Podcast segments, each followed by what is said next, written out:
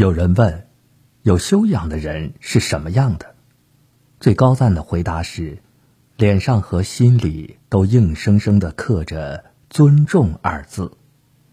上至长辈亲友，下至晚辈儿女，他都以尊重的态度去与之相处，从不抬高自己，从不贬低别人。人的一生总会与太多人相知相遇。没必要将彼此之间的存在分个你高我低。相反，与别人相处出优越感的人，大可称之为愚昧。做人就是这么一个理儿。优秀的人更懂得尊重别人。大学士纪晓岚曾经去五台山游玩，走进庙里，方丈打量了他一番，见他。仪态一般，便说坐，又叫一声茶，以为以随便的茶水招待。得知来的人是京城客人，方丈恭敬起身，立马领记入内厅，改口为请坐，泡茶。再经过一番细谈，才知来的人是礼部尚书纪晓岚时。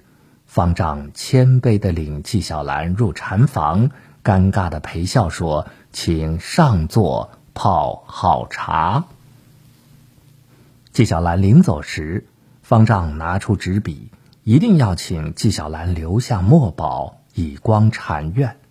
只见纪晓岚和颜悦色，挥墨书写了这样一副对联：“坐，请坐，请上座；茶，泡茶。”泡好茶，方丈见此羞愧不已。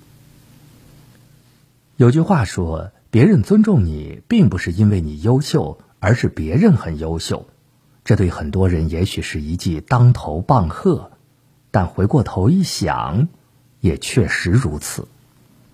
当一个人不是与熟人接触时，总会自觉不自觉的抬高自己。并享受他人在自己面前毕恭毕敬的模样，而往往一个优秀的人则从来不会想这些。做人最忌讳的便是太有身份感。很多人在乎自己是否体面，是为了自己能够在别人面前抬得起头，或者想彰显自己的身份感，因此。这类人与他人交往时，习惯以身份来比较，身份高的奴颜卑膝，身份低的狗眼看人。一九六六年的邢台地震，周恩来总理亲赴震区，一户农户家中的老大娘倒了一碗水给总理喝，但碗上沾满玉米面，显得很不干净。随行医生正欲制止。被总理以目示退，随后周总理接过碗一饮而尽。这一举动感动了在场的所有人。一个人的可贵之处，不在于他的身份有多高，而在于他能够始终如一的一律谦逊待人。那些自以为的尊贵，其实不值得尊重。诸葛亮曾说：“勿以身贵而贱人。”一个将身份拿来说事儿的人，一开始。他就输了。真正的尊重是一种修养。人际关系学大师卡耐基曾说：“对别人的意见要表示尊重，千万别说你错了。”鲁迅先生一次于家中宴客，儿子海英同席，吃鱼圆时，客人无不赞叹新鲜可口，唯有海英说：“鱼圆是酸的。”母亲听了，立马责备儿子胡说乱闹，不守规矩。见到一旁被责备后闷闷不乐的儿子，鲁迅便把儿子咬过的鱼圆尝了尝，果然不怎么新鲜。人总是习惯陷入强烈的自我肯定的状态里，固执己见。